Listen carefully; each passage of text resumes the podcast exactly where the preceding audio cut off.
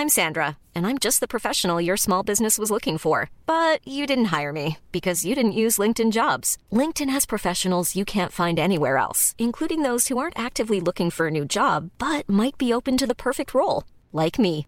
In a given month, over 70% of LinkedIn users don't visit other leading job sites. So if you're not looking on LinkedIn, you'll miss out on great candidates like Sandra. Start hiring professionals like a professional. Post your free job on linkedin.com/people today.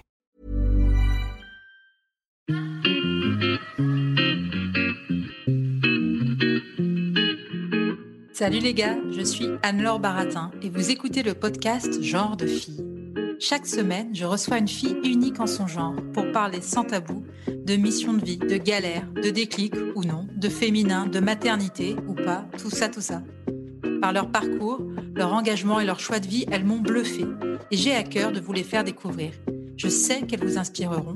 J'espère maintenant que leur parole vous permettra d'avancer, de choisir, de décider. Et maintenant, place à l'épisode du jour. Bonne écoute Merci à mon hébergeur ACAS de me prêter son studio pour cet enregistrement. Aujourd'hui, je reçois dans Genre de Fille Laurence Velli. Salut Laurence. Salut Anne-Laure. Je suis super contente de te recevoir au micro de Genre de Fille. Donc, on va parler évidemment euh, de Thune, le podcast que tu as créé et que tu animes avec Anna Borel. C'est ça, deux, mais ouais. aujourd'hui, tu, tu es la seule à être là. Tu as aussi créé les déviations. On en reparlera un peu plus tard.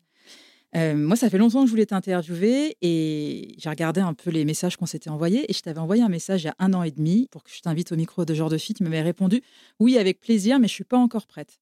Alors, qu'est-ce qui fait qu'aujourd'hui, tu es prête aujourd'hui pour parler de toi? Ah bah là, on va, on, va, on va tout de suite dans le dur. Euh, bah pour... non, non, pour être euh, très transparente, j'étais un peu au bout du roule il y a un an et demi. Euh, j'ai vécu un, événement assez violent. Bah là, ça fait deux ans. J'ai mon papa qui s'est suicidé, donc j'étais un peu... je viens de flinguer cette interview en Non. deux secondes. Euh, Non, on vient bah de perdre merci 3 pour degrés dans la pièce. Non, non. Et donc, du coup, euh, j'ai mis longtemps, euh, longtemps, longtemps à me, à me sortir euh, d'un état de, de, de grande tristesse et de fragilité. Donc, c'est vrai que j'étais pas prête. Est-ce que, je sais pas si je le suis encore tout à fait d'ailleurs. Ouais. Parce que c'est. c'est- Ouais. Parce qu'en plus, c'est donc c'est toi qui d'habitude reçois tes invités depuis un bon bout de Ouais. temps maintenant avec. Thune. Avec les déviations, tu faisais aussi parler des personnes sur leur euh, reconversion. Ouais. Et euh, en fait, est-ce que tu en as fait beaucoup, toi, des interviews ou, ou- ou- ou c'est quelqu'un qui va, qui, qui va t'interviewer? Enfin, J'imagine que c'est pas forcément évident. C'est arrivé quelques fois et c'est assez agréable. euh, tu te laisses guider? Ouais, j'aime bien. Ouais. Ouais, j'adore. C'est, c'est, c'est vrai que. Et c'est vrai que c'est un peu stressant. Tu te dis, putain, est-ce que je suis en forme? Est-ce que. euh, Putain, mais je vais avoir mes règles la semaine prochaine. Du coup, Ouais. je suis un peu.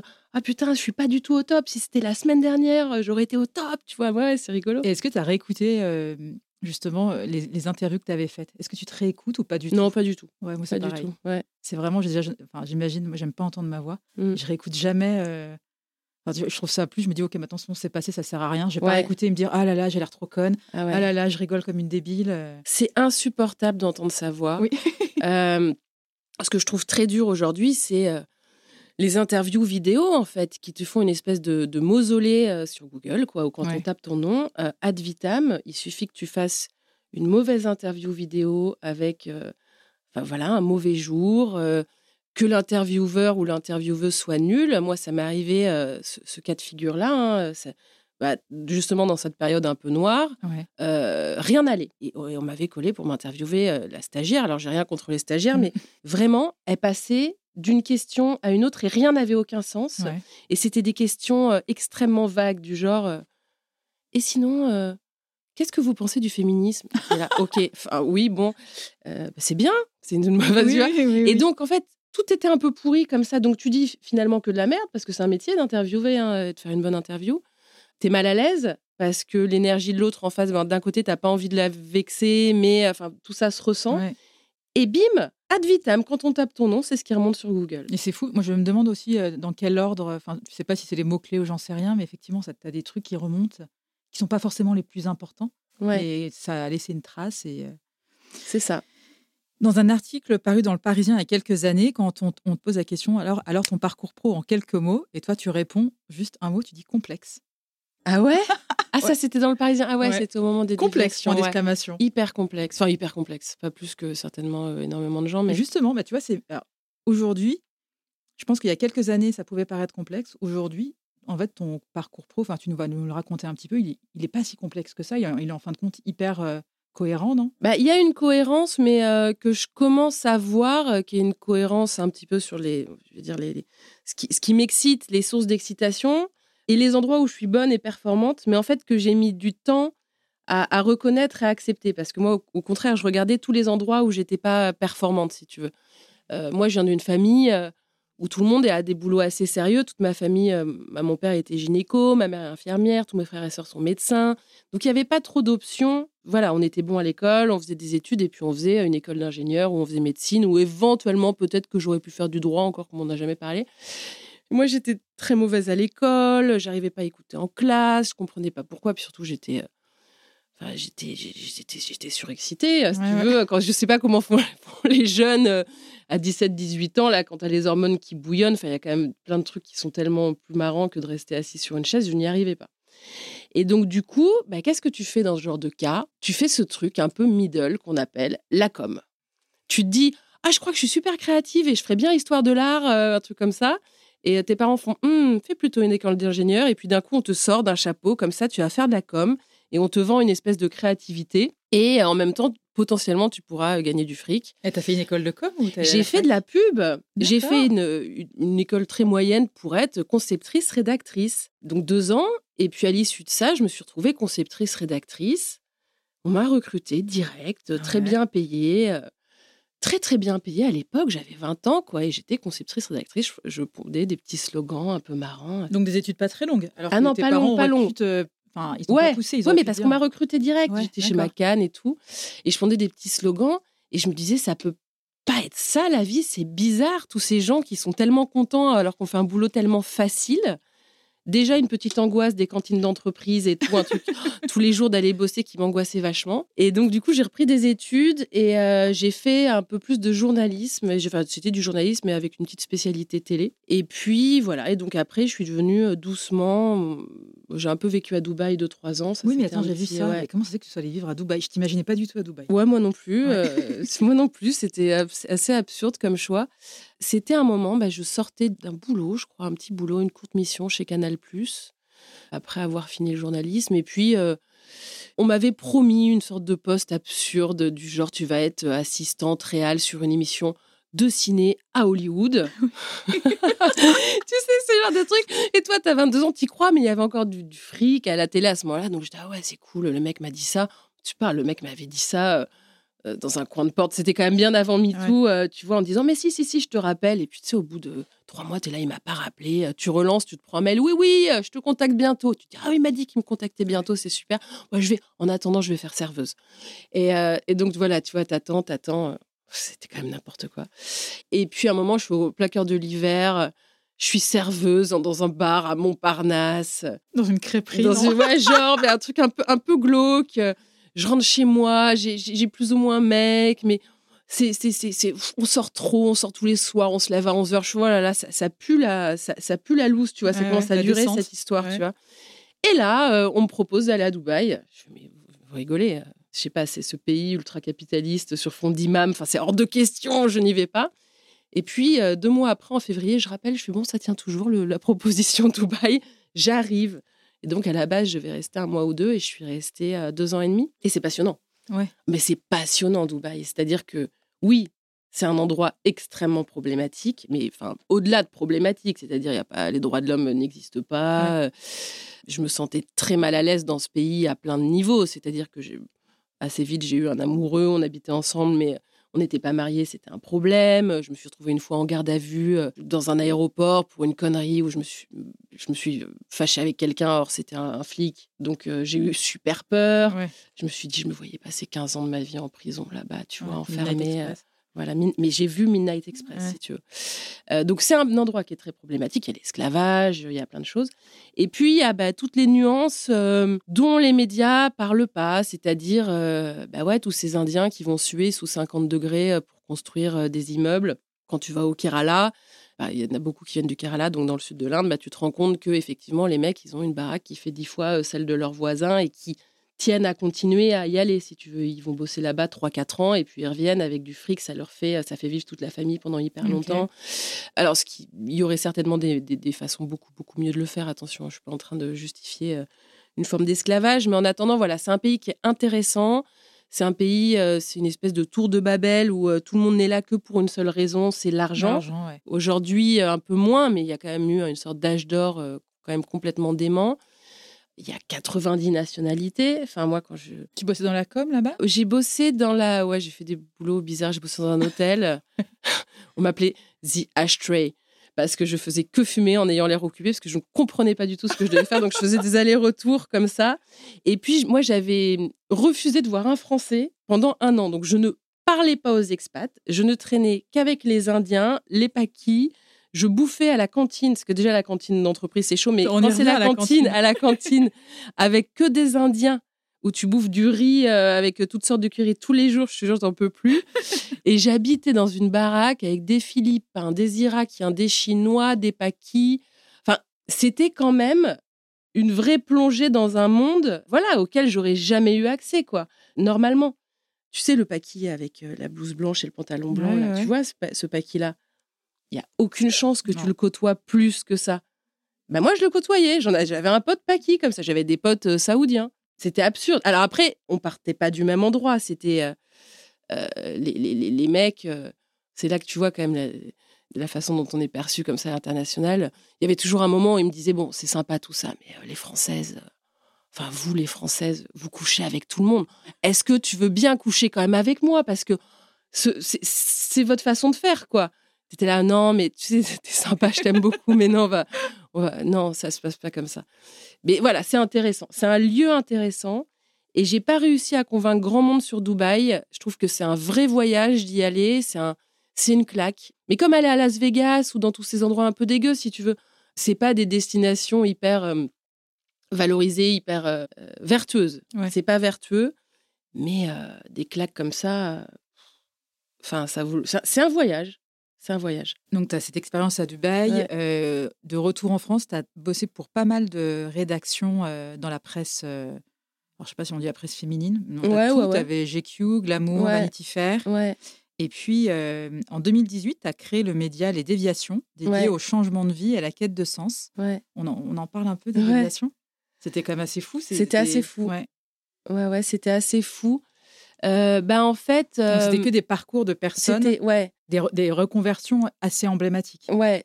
Juste pour revenir un tout petit peu en arrière, dans la presse, moi j'ai adoré cette époque. Euh, donc j'ai passé 7 ou 8 ans chez Condé Nast. Il y avait de l'argent, il y avait des gens super. Enfin, vraiment, les équipes. Attends, Condé Nast, du coup, c'est Vanity Fair Vanity Fair, GQ, Glamour, tout ça. C'est un gros groupe de presse américain. Moi, enfin, moi je suis une provinciale montée à Paris, si tu veux, à euh, il y, avait ce fantasme. Enfin, c'est le New Yorker aussi, tu vois. Enfin, tu as vraiment ce fantasme qui aujourd'hui n'existe plus, mais euh, moi, je suis sur la queue de la comète. J'ai pas vécu l'âge d'or de la presse, mais on savait qu'on était privilégiés. On était content d'être là et les gens avec qui je bossais étaient honnêtement euh, dingues. Donc, il y avait cette joie de ce travail, de produire des articles qui étaient lus, d'y mettre du style. Aujourd'hui, le style, ça n'existe pas. Le SEO a tout flingué on fait plus du style, on fait euh, du, référencement, on fait du lisible, voilà. Mais à l'époque, voilà, tu avais les plumes, tu avais les signatures, les rédactions, c'était le bordel. Les conférences de rédaction, c'était des endroits où on n'était pas d'accord, où on se fritait, où il y avait des avis forts. Enfin, il y avait un truc assez magique. Et puis, j'ai vu ce truc-là un petit peu décliner entre 2013 et puis 2016. Et puis, super décliné, en fait, de plus en plus. J'ai vu les, les, journalistes devenir malheureux, leurs privilèges on parle, il y avait des privilèges, hein, mais on parle de gens qui faisaient un métier passion, qui n'ont jamais été très riches. Enfin, donc, franchement, que si leur privilège se réduisait en plus du fait de ne pas être lu et tout, enfin, c'était vraiment très triste, tu vois. Et donc, je me suis dit, putain, il faut vraiment sauter du bateau. Et en plus, ça tombe à une époque où moi, j'élève mon fils, euh, on est tous les deux dans un petit appart dans l'11e je gagnais assez bien ma vie parce que j'étais rédac chef de, de, site dans ces, enfin, digital dans ces médias.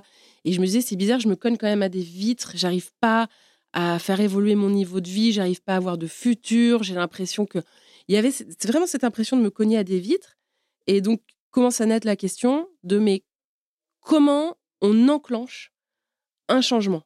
Comment est-ce qu'on fait pour. Euh, parce que moi, je suis. Euh, extrêmement méfiante vis-à-vis de tout le truc de développement personnel. Je trouve qu'il y a 90% de conneries et que tout vient vraiment d'une espèce comme ça de, d'énergie intérieure. À un moment donné, il, il, se passe un truc, mais comment on fait? Et en fait, ce qui était marrant, c'est que moi, à ce moment-là, j'avais fait un truc que je voulais faire depuis longtemps. J'avais acheté un scoot avec toute la peur que ça peut faire de, conduire à Paris. J'avais un petit 125, hop, hop, vroom, vroom. Et ça, c'est ça qui m'a donné la, force de démissionner de mon dernier boulot. Euh, de me ah, Ouais, ouais, je me suis barrée euh, dans le vide comme ça. Et de me dire, bah, je vais faire un truc, je sais pas quoi, mais si je peux conduire un scooter dans Paris, je peux faire plein de trucs. C'est fou ça, le scooter déclencheur. Ouais. Euh, liberté, se dire euh, j'avais peur de faire ça, j'y arrive. Et du coup, euh, bah, je me suis dit bah, c'est très con, on va interroger ces histoires de changement de vie. Alors le changement de vie en plus c'est hyper tard comme concept, enfin ça peut être hyper tard de changer de vie, ça veut rien dire. Alors j'avais un investisseur, hein, il faut le dire, j'avais quelqu'un qui mettait un peu un, peu de sous, qui s'appelle Laurent Moisson. Ouais, ouais, qui a cru, ouais, ouais, ouais, ouais, qui a cru, ouais, ouais, ouais, bien sûr. C'est ce que c'était déjà à l'époque, donc c'était 2018, donc ça commence à, c'était quoi, il y a 6 ans maintenant, bientôt 6 ans, 5-6 ans. Ouais, ouais c'était déjà à la mode, ce côté, euh, on, en, on commençait à en parler de plus en plus. Bah, ce qui est marrant, c'est que c'est vraiment ce qu'on appelle un marronnier, c'est-à-dire que le sujet, ils ou elles ont changé de vie, ça revient euh, tous les mois en septembre quand les gens rentrent de vacances, qui se disent putain, mais je n'ouvrirai pas euh, station-service en Grèce, tu vois. mais donc, ça revenait tout le temps, mais il n'y avait pas le, la version longue de ça, de ce truc-là. Et donc, ce que j'ai. Et vidéo alors? Et vidéo. Et en fait, moi, je me suis dit, je vais monter un média social, ça va être vidéo, ça va être podcast. Je suis trop contente de tripatouiller du podcast, j'avais jamais fait ça. Puis, encore une fois, j'avais un financier, donc j'étais là, c'était pas des, c'était des tout petits budgets en réalité, hein, mais bah, tu dis, bah voilà, je vais tester ça. Et puis, il y avait Instagram, monter un média Insta. Et là où je suis très contente et assez fière, j'avoue, c'est que à ce moment-là, tout le monde commençait à parler des algorithmes, disait ouais, euh, mais quand tu veux mettre un truc sur Facebook, c'est maximum une minute, et puis sur Insta, c'est des textes courts et tout. Et en fait, moi, j'ai fait seulement ce que je voulais. J'ai fait des vidéos en me disant putain, faudrait quand même pas que ça dépasse trois minutes. Donc j'interviewais des nanas euh, ou des mecs, hein, mais sur leur histoire de changement de vie, c'était des interviews très poussées, c'est-à-dire que pour avoir le résultat un peu sensible qui avait la raison pour laquelle ces vidéos elles ont cartonné, c'était deux heures et demie d'interview quoi. C'était on y allait, euh, on retroussait les manches et on allait chercher les tripes. Et des fois il y avait des interviews où la personne pendant une heure, elle me donnait un petit peu son truc, son histoire très lisse, ce qu'elle avait, euh, voilà. Et puis, fallait aller chercher au moment où ça craquait. Et c'est ça qui est intéressant, je bah, trouve, dans, le, dans ce truc de, de l'interview, quoi. Vous étiez juste deux ou t'avais euh, non, t'avais la personne qui filmait. Euh J'avais une, ouais, ouais, une cadreuse, ce qui était super, Sydney. Et du coup, bah, une fois que tu voulais monter ça, tu, bah, je me souviens de la première, en fait, celle qui a fait un énorme carton. On monte le truc, et puis je fais putain, mais on descend pas en dessous de 12 minutes et on et tant pis, ça marchera pas, mais on va balancer ça sur les réseaux et ça fera 12 minutes et et tant pis parce que ça peut pas être moins. C'était bien. C'était. Euh... C'est pas Anne Bianchi? Non, c'était pas Anne Bianchi. C'était comment elle s'appelle? Ariane.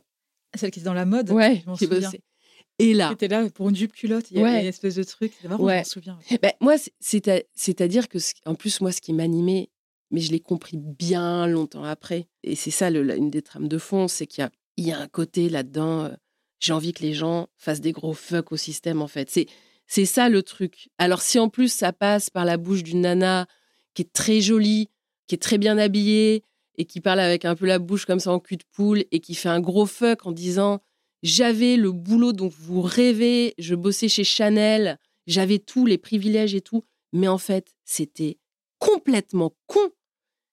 Et j'ai tout envoyé Enfin, tu vois, le doigt d'honneur. et en fait, moi, c'était ça le message derrière ce truc-là.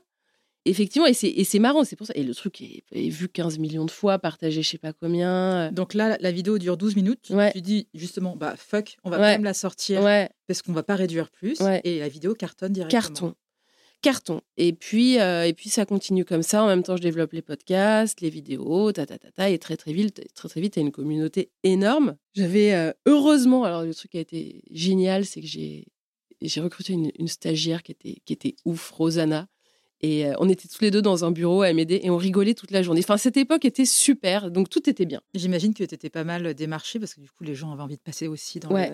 Ouais, alors c'était un peu le, le problème aussi, c'est que j'ai été non seulement démarché euh, bon, bah, par des gens, euh, enfin beaucoup de gens qui voulaient parler, beaucoup de gens qui m'écrivaient pour me dire que ça n'allait pas et qu'ils avaient besoin d'aide. Et j'étais là, hop, hop, hop, hop, hop, moi je suis pas psy. Et en fait, je vais même pas vous filer des contacts, enfin, je n'en sais rien. Et puis alors là, je me suis pris sur le coin de la gueule tout le, grand développement personnel et les milliers de coachs et avec des couchers de soleil et des anges, etc. Je me suis dit merde, il y a un vrai sujet. on parle de changement de vie, le terme est un peu, je dis un peu, un peu trop grand. Il y a un truc qu'on questionne jamais. Je me suis dit en fait ces interviews elles sont super, mais en fait c'est pas du journalisme. Je raconte des histoires mmh. géniales, je les monte et en fait je fais ce qu'on appelle aujourd'hui du contenu inspirant, tu vois. C'est pas du journalisme, je raconte pas la réalité. Globalement, ce qui cartonne, c'est vraiment des meufs qui racontent toute la même histoire. L'argent fait pas le bonheur. Sauf qu'on parle jamais de fric. Elles me disent pas qui, qui les a tenus pendant toute cette déviation, qui était là derrière, si c'était papa, maman, si c'était un appart payé à Paris, si c'était un mari. C'était Pôle emploi. Si c'était Pôle emploi, ouais. Comment ça se passe Et puis finalement, trois ans après, comment ça se passe une fois que. Parce que ce qui était merveilleux dans toutes ces histoires, c'était cette énergie qui circulait parce que je l'ai chopé un peu au moment où il y avait cette magie, et la magie du changement. Enfin, dans une vie, tu sais, quand tu te retrouves pris dans un truc comme ça qui est plus, qui est plus grand que toi. Enfin, c'était, c'était beau, quoi, de se dire j'en suis capable, j'ai réussi, ça marche. Donc cette énergie était communicative et c'était pour ça que ça marchait aussi bien. Mais en fait, j'allais chercher des belles histoires. Et à un moment, ça, a un peu commencé à me gêner. Je me suis dit putain. Et puis tous ces gens qui m'écrivaient en me disant ça va pas, j'ai senti un décalage. Et puis quand on a commencé avec euh, mon associé, à penser à un business model. Euh, moi, je m'y retrouvais plus.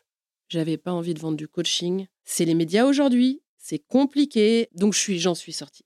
J'en suis sortie. Ouais. donc c'est quoi C'est quelqu'un racheté Ouais, ouais, ouais. J'ai cédé mes parts. Enfin, j'ai vendu mes parts à mon associé, plus d'autres gens, euh, voilà, et qu'il a développé euh, à sa sauce, qui est pas celle que moi j'aurais forcément faite, mais bon, qui est, qui est la sienne. Et puis et puis voilà quoi. Sans Avec... regret. Non, alors au début, je me suis dit putain, t'avais vraiment un truc hyper fort entre les mains, euh, tu t'es barré. Mais il y avait vraiment un truc pour le coup euh, d'alignement. Je disais c'est pas possible, tu peux pas. Euh. J'étais, il y a eu un malaise. Il y a un moment, il y a eu un malaise, mais un malaise qui est, enfin, quand je te dis que je recevais des messages, c'est que je recevais aussi 300 messages par jour. Hein. J'étais seule aux manettes. Quand tu as une vidéo qui fait 15 millions de vues, des, des, des, gens, et puis tu réponds à tout le monde parce que tu dis putain, je vais pas les laisser alors, il y avait des messages adorables de gens qui disaient Ah, j'ai vu votre vidéo, du coup, euh, j'ai largué mon mari. Oh, oh, oh, calmos Ouais. Mais, euh, mais voilà, ça, donne une responsabilité un peu, enfin, où tu as l'impression que ça te donne, parce qu'en fait, maintenant, tout le monde réagit pour tout. Euh, je sais pas si c'est. Tu vois, tout ça aussi un peu fake. Et voilà, mais. Non, mais clairement, tu avais quand même senti l'air du temps par rapport à, ça. Ça a collé tellement à ce moment, ouais. à ces années-là où la quête de sens émergeait. C'est toi qui as fait la transition toi-même et c'est hyper intéressant, c'est que tu dis qu'en fin de compte, ces nanas ou ces hommes que tu interrogeais ne parlaient pas de comment... ne parlaient pas d'argent. Non. Et est-ce que c'est pour ça que tu as voulu créer Thune ou pas du bah, Entre autres, entre autres. Effectivement, il y avait de la rétention d'infos, voilà, et puis il y avait de la rétention d'infos, pas forcément. On n'a pas envie de parler de ça en fait. Quand on raconte son histoire, on a envie de garder la partie glitter, et puis certainement de ma faute, hein, je n'interrogeais pas, je poussais pas ce truc-là. Mais ça, je me suis dit, tiens, les gens sont mal à l'aise. C'est les gens sont mal à l'aise et euh, c'est euh, mon mec qui m'a sponsorisé. Euh, voilà, que j'ai fait, mais que j'ai créé ma marque de vêtements pour enfants. Bah, exactement. bah, mon mec bosse en finance. Ouais, mon mec bosse en finance. voilà. Et puis ça fait pas partie du beau récit. C'est surtout, tu vois, c'est pas, je, je, veux pas dire, ah, c'est vraiment, il faisait de la rétention d'infos. C'est pas du tout le cas. Je te dis, je posais pas les questions et ça fait pas partie du récit. Et là, je me suis dit, putain, il y a un sujet sur le fric, il y a libération de la parole sur tout. On passe notre temps à se répandre sur tout. Ah, c'est génial, hein, moi je l'adore cette libération de la parole, euh, même si des fois elle fait un peu mal à la tête, euh, c'était un peu trop de bruit des fois, je trouve, mais tout, on parle de postpartum, de ménopause, de un dîner. Euh, enfin, je te connais depuis cinq minutes, moi je peux te parler de mon périnée, quoi. Enfin, tu vois, c'est. Eh ben, on parle pas de thunes. On n'en parle jamais, alors que c'est ce qui structure absolument, le monde, et ce qui gouverne le monde. Et surtout, qui structure la façon dont toi tu vis, euh, dont moi je vis. On peut aujourd'hui avoir le même âge, le même boulot, euh, la même euh, structure familiale, gagner la même chose. Et en fait, on va pas du tout vivre de la même façon. Si toi, tu es héritière, si ton mari bosse dans la finance, si en fait, depuis que tu as 20 ans, tu économises et que tu t'es acheté un studio que tu loues, ça change absolument, ça structure absolument tout. Oui, la peur du manque, la peur du manque. celle de dépenser Et toi, c'est un sujet qui t'a toujours intéressé? Alors, il m'a pas intéressé. Non, avant, il m'intéressait pas du tout. Pendant très longtemps, le fric, ça m'a pas du tout intéressé. Et ça s'est mis à m'intéresser, bah, je dis, en sortant des déviations, et qui est assez rigolo. Ce qui est assez rigolo, c'est que ces histoires de changement de vie m'ont quand même donné beaucoup de force. En tout cas, ils m'ont mis dans un, dans un mood assez particulier. À ce moment-là, euh, moi qui me cognais contre des vides, bah, j'ai rencontré un mec. Euh, je suis tombée enceinte très très vite, hein, deux mois. Ah et puis on a, il avait des enfants, j'avais déjà un enfant, donc on a acheté une maison, donc avec et on s'est retrouvé à vivre à six quoi. Et donc oui, là à un moment tu te dis tiens, en fait, jusqu'à présent, je bricolais un peu dans mon coin, le sujet n'existe pas. Puis là, tu dis, ah ben oui, mais ça devient conséquent. Là, je viens de m'endetter, euh, enfin, l'achat d'une maison, enfin, ce truc d'adulte, quoi. Euh, je viens de m'endetter, je, je, il va falloir commencer à mettre le nez dans des budgets. Et puis là, tu fais, mais en fait, je n'y connais rien. Euh, j'ai un compte courant, vaguement un espèce de truc qu'on m'a fait ouvrir à la, à la, naissance de mon fils où je dis d'accord. Je n'y connais rien. Comment font les gens? Il y a aussi cette dimension. Comment ils font? Comment ils font les autres? Ils ont tous l'air d'être hyper à l'aise avec ça. Moi, pas du tout. Et puis, je trouve que, ouais, quand tu passes comme ça à l'âge adulte, en fait, les problématiques de fric, ça y est, elles commencent à se cristalliser un peu.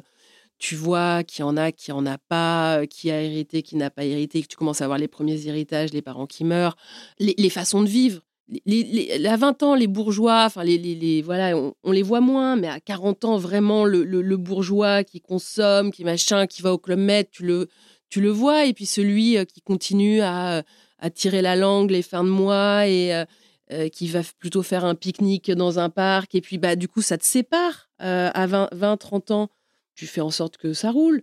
Et puis là, tu vois que ça commence à séparer les gens. là, je te parle de, je te parle de gens pour qui tout va bien. Euh, euh, on parle pas euh, des SDF, des réfugiés, enfin de voilà. Donc je me suis dit, il y avait un côté voyeuriste. On va aller poser la question à tous ces gens sur les thunes et se dire ce qu'on se raconte jamais. Et dès le début, tu t'es dit, j'ai envie de faire un format podcast. Là, pas forcément ouais, vidéo. Si, si. Ouais. ouais, ouais, podcast, parce que bah, j'ai bien vu le premier interviewé, j'ai tellement galéré à le trouver. D'ailleurs, les quatre premières interviews, c'est des potes et c'est anonyme. Et le podcast permet l'anonymat. Oui, mais en même temps, moi, j'aurais peur qu'on reconnaisse ma voix. ouais. Je suis sûre qu'il y a plein de gens qui doivent se dire ça aussi.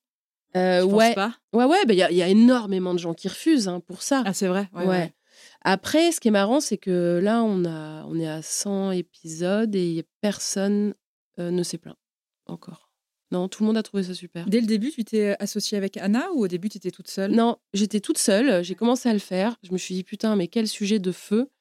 Et puis. ça euh, n'existait pas d'ailleurs. Euh, les, des interviews où tu interrogeais des personnes sur leur rapport à l'argent. Ouais. Et puis sur combien Et puis sur d'où vient le fric, en fait. C'est ça. Ou d'où ne vient pas le fric. Parce que, comme dit je ne sais plus comment il s'appelle, sociologue, mais la pauvreté est aussi un héritage, même avant la richesse. Mais euh, Et puis au bout de quatre épisodes, je me dis, waouh, ça va être dur, je me prends des vents tout le temps, c'est beaucoup de montage et tout. Et puis il y avait euh, Anna, c'était euh, pendant le Covid, je crois que j'avais au téléphone, qui était une copine, mais de, de, loin, en fait. On se connaissait mal depuis très longtemps. Et puis justement, Anna, part à Dubaï parce que c'était le Covid et qu'elle se dit bah tiens moi je vais en profiter tout le monde enfermé en France je vais aller dans des pays où il y a moins de restrictions pour continuer à jouer au badminton bon c'est c'est voilà elle, le raconterait mieux que moi mais voilà c'est ça c'est la, la, folie d'Anna et donc elle m'appelle pour Dubaï et je fais waouh génial hyper intéressant tu vas à Dubaï et tout pareil c'est la dernière personne qu'on voit à Dubaï Anna hein, c'est donc plutôt amusant donc on se retrouve là-dessus et, d'un coup, je lui dis, mais tu serais parfaite pour faire thune avec moi. Donc Anna, elle est journaliste, une excellente journaliste. En plus, moi, je... Enfin, elle est, très, très bonne. Elle est bien meilleure journaliste que moi. Moi, je pense que je suis meilleure euh, conceptrice, rédac-chef. Mais elle, elle c'est une très bonne journaliste. Euh, journaliste politique, journaliste d'enquête. Elle pense bien, elle pense juste. Et puis surtout, elle a une... Elle comprend, elle comprend le monde. Enfin, elle, elle, elle a la politique dans le sens, si tu veux. Et donc, on en parle et tout. Et puis, assez vite, elle me dit Ah ouais, ouais, je suis chaude. Et donc, on, on est parti, on l'a fait, on l'a fait ensemble, quoi. Et pourtant, ça fait deux ans et demi. Ça fait deux ans et demi, mais c'est toi qui interview. Non, elle aussi. Elle aussi. Ah ouais, ouais, elle aussi, ouais. On en fait une, sur deux à peu près. Comment vous sélectionnez vos invités? C'est des gens qui viennent à vous? C'est Alors, Tu disais que les premiers épisodes, ça a été compliqué parce que c'était tes copains. Maintenant que le podcast marche quand même bien, vous êtes à plus de 100 000 écoutes par mois. Euh, vous avez eu des parutions, dans, bah, notamment dans Voici. Moi, je t'avais Ouais. envoyé un message, c'était quand même énorme de voir euh, Thune en couve de Voici. Ouais. Moi, je suis Ouais. fan de Voici, je l'avoue. Moi aussi. Voilà. Et, euh, euh, Télérama, oui, et voilà, Télérama, et énorme. machin, ouais, pas mal de trucs. so ouais. chic, quoi. Télérama plus Voici, pour moi, c'était. euh, Ouais, c'est un bon combo. Bah, vraiment. j'avoue. Donc maintenant, est-ce que vous avez beaucoup de gens qui vous contactent en disant Moi, je veux passer dans Thune? Comment, comment vous faites le tri? Mmh, Un peu, mais en fait, on dit souvent non pour ces gens-là parce qu'il y en a plein qui viennent en pensant qu'ils vont venir faire un petit tour, un petit tour de Promo. Et euh, donc, euh, qui clairement n'ont pas écouté le podcast parce qu'on leur dit, bah, en fait, tu es prêt à nous raconter combien gagnaient tes parents, toi, combien tu gagnes, comment tu dépenses, combien gagne ta femme. Et à nous, nous- Non, puis surtout, il faut qu'il y ait un angle, si tu veux, il faut qu'on voit tout de suite si un truc se, se dessine ou pas. En- En plus, on doit acheter un épisode euh, tous les quatre épisodes, hein, parce que il faut vraiment qu'il y ait une- un angle, en fait. Ouais, ouais. Et, euh, donc, les gens un peu nous contactent, mais surtout, on, les, on va les chercher. On, a, bah, on essaye de varier. euh, et encore, on- n'est pas assez, on varie pas assez à notre goût, mais c'est vrai que ça peut aller d'une prostituée à un millionnaire. euh, Vous variez Là, énormément. Attends, ouais. Moi, je trouve qu'en 100 épisodes, euh, chaque épisode est unique. Enfin, moi, j'a- j'adore le podcast. Je ne l'ai pas dit d'ailleurs, Mm. mais euh, j'adore le podcast et je trouve ça. À chaque fois, tu dis Ah, faut que je l'envoie à quelqu'un. Tu vois ce que je veux dire? Ouais. Chaque épisode fait, en général, fait écho. Bon, à part le mec qui a, qui a- qui a gagné au loto, tu te dis Bah non, bah, c'était Ouais. pas moi. Mais chaque épisode fait écho, je trouve, à quelqu'un que tu peux connaître. Ouais. C'est ça aussi qui est fort. Ouais, c'est ça qui est fort, c'est que c'est. Enfin, je, je dis oui, c'est ça qui est fort, mais parce que.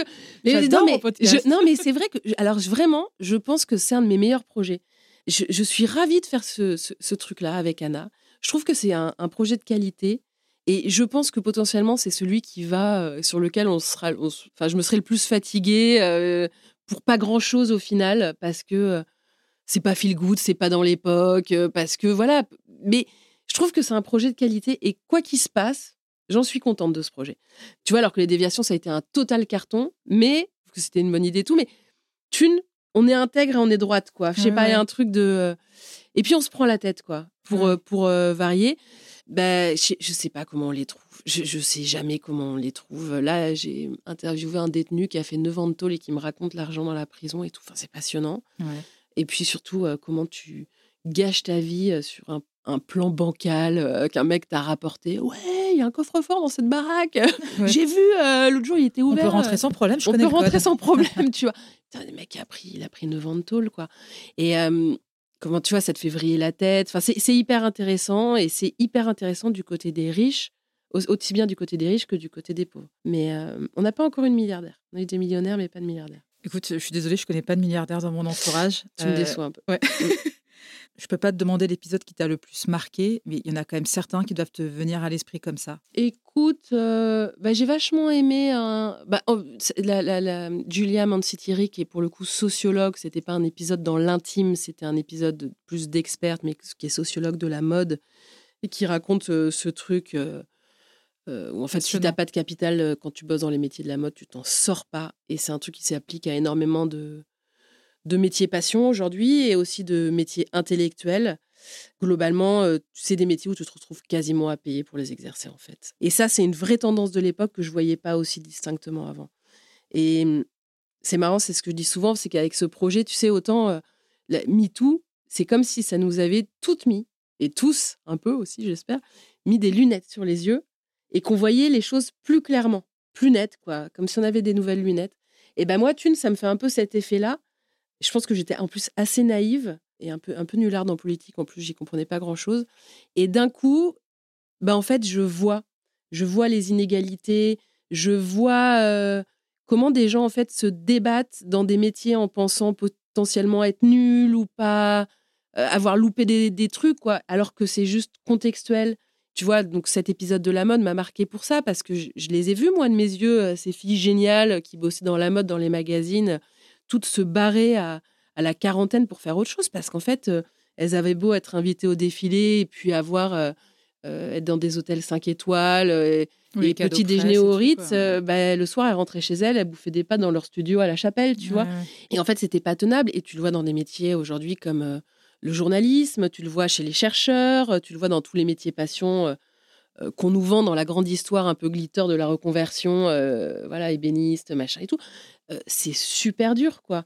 Voilà, ça, c'est un truc dont je me suis rendu compte avec Thune. euh, qui est, intéressant. Est-ce que tu as déjà été agacée par un invité? Ouais, je suis agacée, mais quand ils racontent à moitié, quand ils ont envie de le faire en. Ils ont envie de raconter une histoire un, peu, un peu du fake. Ou alors je raconte ce que je veux raconter en mode je fais ma pub. Ouais, ouais, ouais. Mais c'est pour ça, là, avant chaque épisode, il y a deux ou trois entretiens où je leur dis en fait, s'il y a de la rétention d'infos, on n'y va pas, en fait. C'est pas possible. Et les retours que vous avez des auditeurs et des auditrices, ils sont hyper nombreux. C'est merci. C'est quoi? C'est une manière de parler de l'argent qui est appréciée? Ouais, ouais, ouais. Les gens, les gens aiment bien. Alors, ce qui est marrant, c'est que quand tu fais un projet, au bout d'un moment, enfin moi en tout cas, quand je fais un projet depuis un moment, je comprends plus trop ce que je fais. Et je suis là, des fois, je me dis, mais pourquoi on fait ce podcast? Mais en fait, c'est hyper voyeuriste, c'est quoi ton problème, pourquoi tu as besoin? non, mais vraiment, tu vois, je me sens super mal, hein, mais des fois, ça dure plusieurs jours. pourquoi tu as besoin de poser ces questions-là aux gens? Mais un peu de respect, un peu de pudeur, quoi, tu vois. Tiens-toi, meuf, tu vois. Et puis de temps en temps, il y a un message de gens qui me disent Ah ouais, j'adore, mais en fait, ça permet euh, de prendre le pouls de la société, euh, de comprendre comment, comment elle fonctionne en posant la question justement de l'argent. Et je suis Ah putain, il a compris, c'est ça, on prend le pouls de la société. Donc ça me, ça me rebooste un peu parce que les gens voient différentes choses et, enfin, mais c'est ça, fondamentalement, c'est ça, c'est de la société. Mais voilà, des fois, moi, je, je, perds un peu ça. Je me dis, mais pourquoi? Pourquoi on fait ça? Tu as l'impression que les tabous par rapport à l'argent, ça sont en train de tomber? Est-ce que ça change, en tout cas en France? Est-ce que j'ai cette impression-là? J'en ai aucune idée, en fait. pour le moment, non. Certainement que chez les, chez les classes moyennes, là, il est. Puis chez les plus précaires, bah, de plus en plus. Parce que. Enfin, si, en fait, avec l'inflation, là, tout le monde en parle. Je vois des gens j'ai vu des gens sur Insta qui disaient bon bah j'ai un rein à vendre, euh, je viens de recevoir ma taxe foncière euh, si, si quelqu'un est intéressé. Enfin là, en fait, les... ça a augmenté la taxe foncière, je crois 40% dans certaines villes. À Paris notamment, ouais. 40% à Paris. Je crois que c'est 50% à Paris, mais euh, donc ouais, les gens là avec avec l'inflation, avec le panier de courses et tout, là tout le monde est un peu en train de se dire putain c'est dur, on tire la langue. Après chez les classes les plus fortunées, je suis pas sûre qu'ils en parlent si facilement que ça ça reste quand même bien verrouillé, ouais. on parlait justement en off euh, tout à l'heure euh, comment on se rémunère nous par rapport au podcast. Donc euh, pas de spoiler, autant vous dire que c'est quand même assez compliqué. J'ai vu que j'ai vu que Thune avait mis en place un système de cagnotte, c'est Tipeee, c'est ça? Ouais. Alors moi, ça m'intéresse. C'est une question qui intéresse peut-être pas tout le monde, mais je m'en fous. C'est mon podcast, je fais ce que je veux. Est-ce que c'est intéressant? Est-ce que les gens participent réellement Ouais. Comment vous avez eu cette démarche de vous dire, OK, on lance une cagnotte? C'est parce que c'est hyper répandu dans le podcast euh? bah, C'est déjà les nouveaux usages. Hein, de, de... Alors, nous, on est un peu euh, avec Anna, tu vois, on a euh, la quarantaine passée. Il y a déjà des, trucs qui nous échappent sur les nouveaux usages de consommation des médias. Hein, Je me suis dit, il faut peut-être s'y intéresser. Plein de gens nous écrivent. Et en fait, ouais, alors là, on a 100 personnes qui donnent un petit peu. Ça reste encore des petits montants, mais déjà 100 personnes, c'est énorme. Je trouve ça hyper cool. Merci à eux.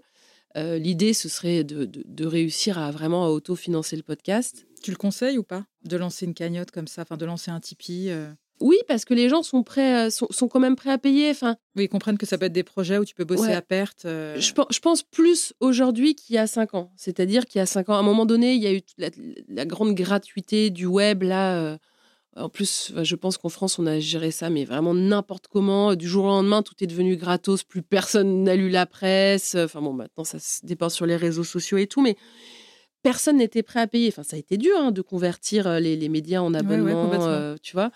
Et là, aujourd'hui, les gens commencent à comprendre euh, bah, que pour écouter ou voir ou quoi des choses de qualité, bah, il faut mettre un peu, un peu la main à la pâte. Et puis, il y a aussi cette phrase que tout le monde dit aujourd'hui euh, euh, si tu payes pas, c'est que c'est toi le produit. Les, les, les, gens l'intègrent, ils commencent à le comprendre. Nous, aujourd'hui, on peut pas se passer d'avoir des annonceurs. Mais, mais à terme, voilà, idéalement, avoir un, que un Tipeee, euh, ça, ce serait génial. Ouais. Ouais. je crois que c'est c'est pas Meta Choc justement, tu sais le podcast. Si, ouais, ouais. elle s'appelle comment? Elisabeth, Elisabeth ouais. qui a un Tipeee et qui vit que avec. Ouais. Bon, après, c'est différent. Hein, qui vit qu'avec ça. Avec un, un, positionnement hyper fort où elle dit voilà, elle, en plus, elle fait un truc sur, euh, sur toutes les dérives du développement personnel. Et elle dit voilà, moi, je n'aurai jamais d'annonceur. Donc, mettez un petit peu. Et moi, je sais plus combien elle a, mais euh, oui, elle, est très transparente là-dessus. Et en plus, elle fait un vrai travail d'enquête, euh, de, de contre-enquête, en fait. C'est hyper intéressant ce qu'elle produit. Et du coup, les gens sont prêts à, ouais, à participer à ça. Hein. Et moi, c'est ce que je dis surtout, je fais si tous les auditeurs nous donnaient un euro, en fait, on aurait une puissance d'action euh, géniale. Parce que ce qu'il faut voir, c'est que nous, Enfin, pour trouver des intervenants. Ah oui, Vous, en plus, c'est un épisode par semaine. C'est un épisode par Ouais. semaine. Euh, Anna, elle vit à Marseille, moi je vis à Paris. L'autre jour, Anna voulait absolument euh, interviewer une, la caissière, la caissière qui a super bien marché, qui vit à Nantes, à côté de Nantes. Bon, bah, c'est des transports, c'est des frais d'hôtel, c'est des. Voilà. Si on veut ne pas interviewer uniquement des Parisiens, parce que ça, c'est le pire pour un média, Ouais. euh, même si beaucoup le font, mais, mais ça réduit le spectre d'une façon insensée. Il faut qu'on se déplace. Enfin, c'est voilà, c'est un, c'est un vrai boulot, quoi. C'est beaucoup de travail. Alors, ce sera le mot de la fin pour ce premier épisode euh, avec toi, Laurence. Merci beaucoup et à la semaine prochaine. Merci.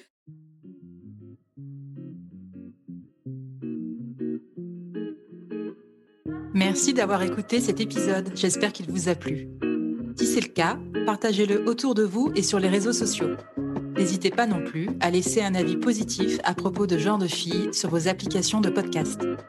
Pour ne rien manquer de Genre de Filles, suivez-moi à Anne-Laure Baratin sur Instagram. Si vous avez des compliments, des critiques ou des réflexions, n'hésitez pas.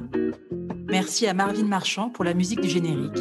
Bonne semaine et à très vite. Salut